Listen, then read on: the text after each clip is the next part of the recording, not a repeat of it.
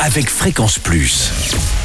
Surprenez votre famille et vos amis grâce au grand chef de Bourgogne-Franche-Comté. Cette semaine, je suis à Meursault en Côte d'Or. Vous nous écoutez aussi sur l'appli Fréquence Plus et le site web fréquenceplus.radio. Toujours en compagnie des chefs euh, Benjamin Julien, Nicolas Geoffroy, accompagné euh, de Lucie.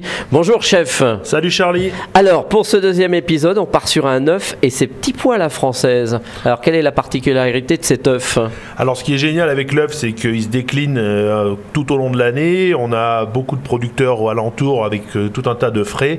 Euh, on va essayer de présenter l'œuf parfait aujourd'hui pour changer encore une fois un peu de l'œuf poché Mhm. qui fonctionne très bien avec cette recette.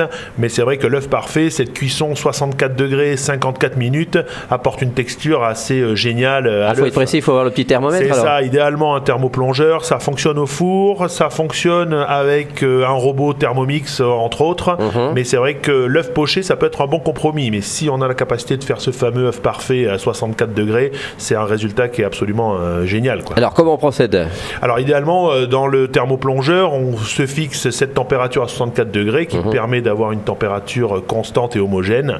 Et euh, pendant 54 minutes, ton œuf il est cuit parfait dans la coquille. Tu as juste à casser l'œuf dans ton assiette et il ne colle pas à la coquille. Tu as le jaune cuit, liquide et chaud et ton blanc qui coagule. C'est formidable. Alors, on y rajoute ces petits pois. Les petits pois, donc cuits à la française, donc euh, eau légèrement salée, et ensuite on mixe plusieurs fois pour enlever cette petite peau du petit pois si on n'a pas eu la patience de, Eh de les, de les peler avant, et euh, légèrement euh, crémer ensuite pour avoir une belle texture bien onctueuse d'un velouté.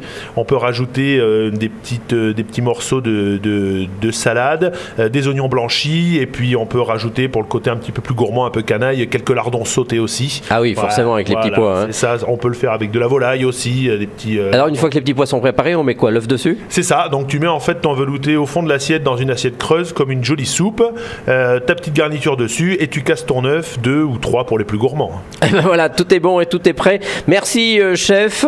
Pour le prochain épisode, on partira sur un cabillaud avec sa petite mousseline de pané. Et d'ici là, chouchoutez vos papilles. Chaque semaine, découvrez les meilleures recettes des grands chefs de Bourgogne-Franche-Comté. Du lundi au vendredi, à 5h30, 11h30 et 19h30, chouchoutez vos papilles. Fréquence Plus.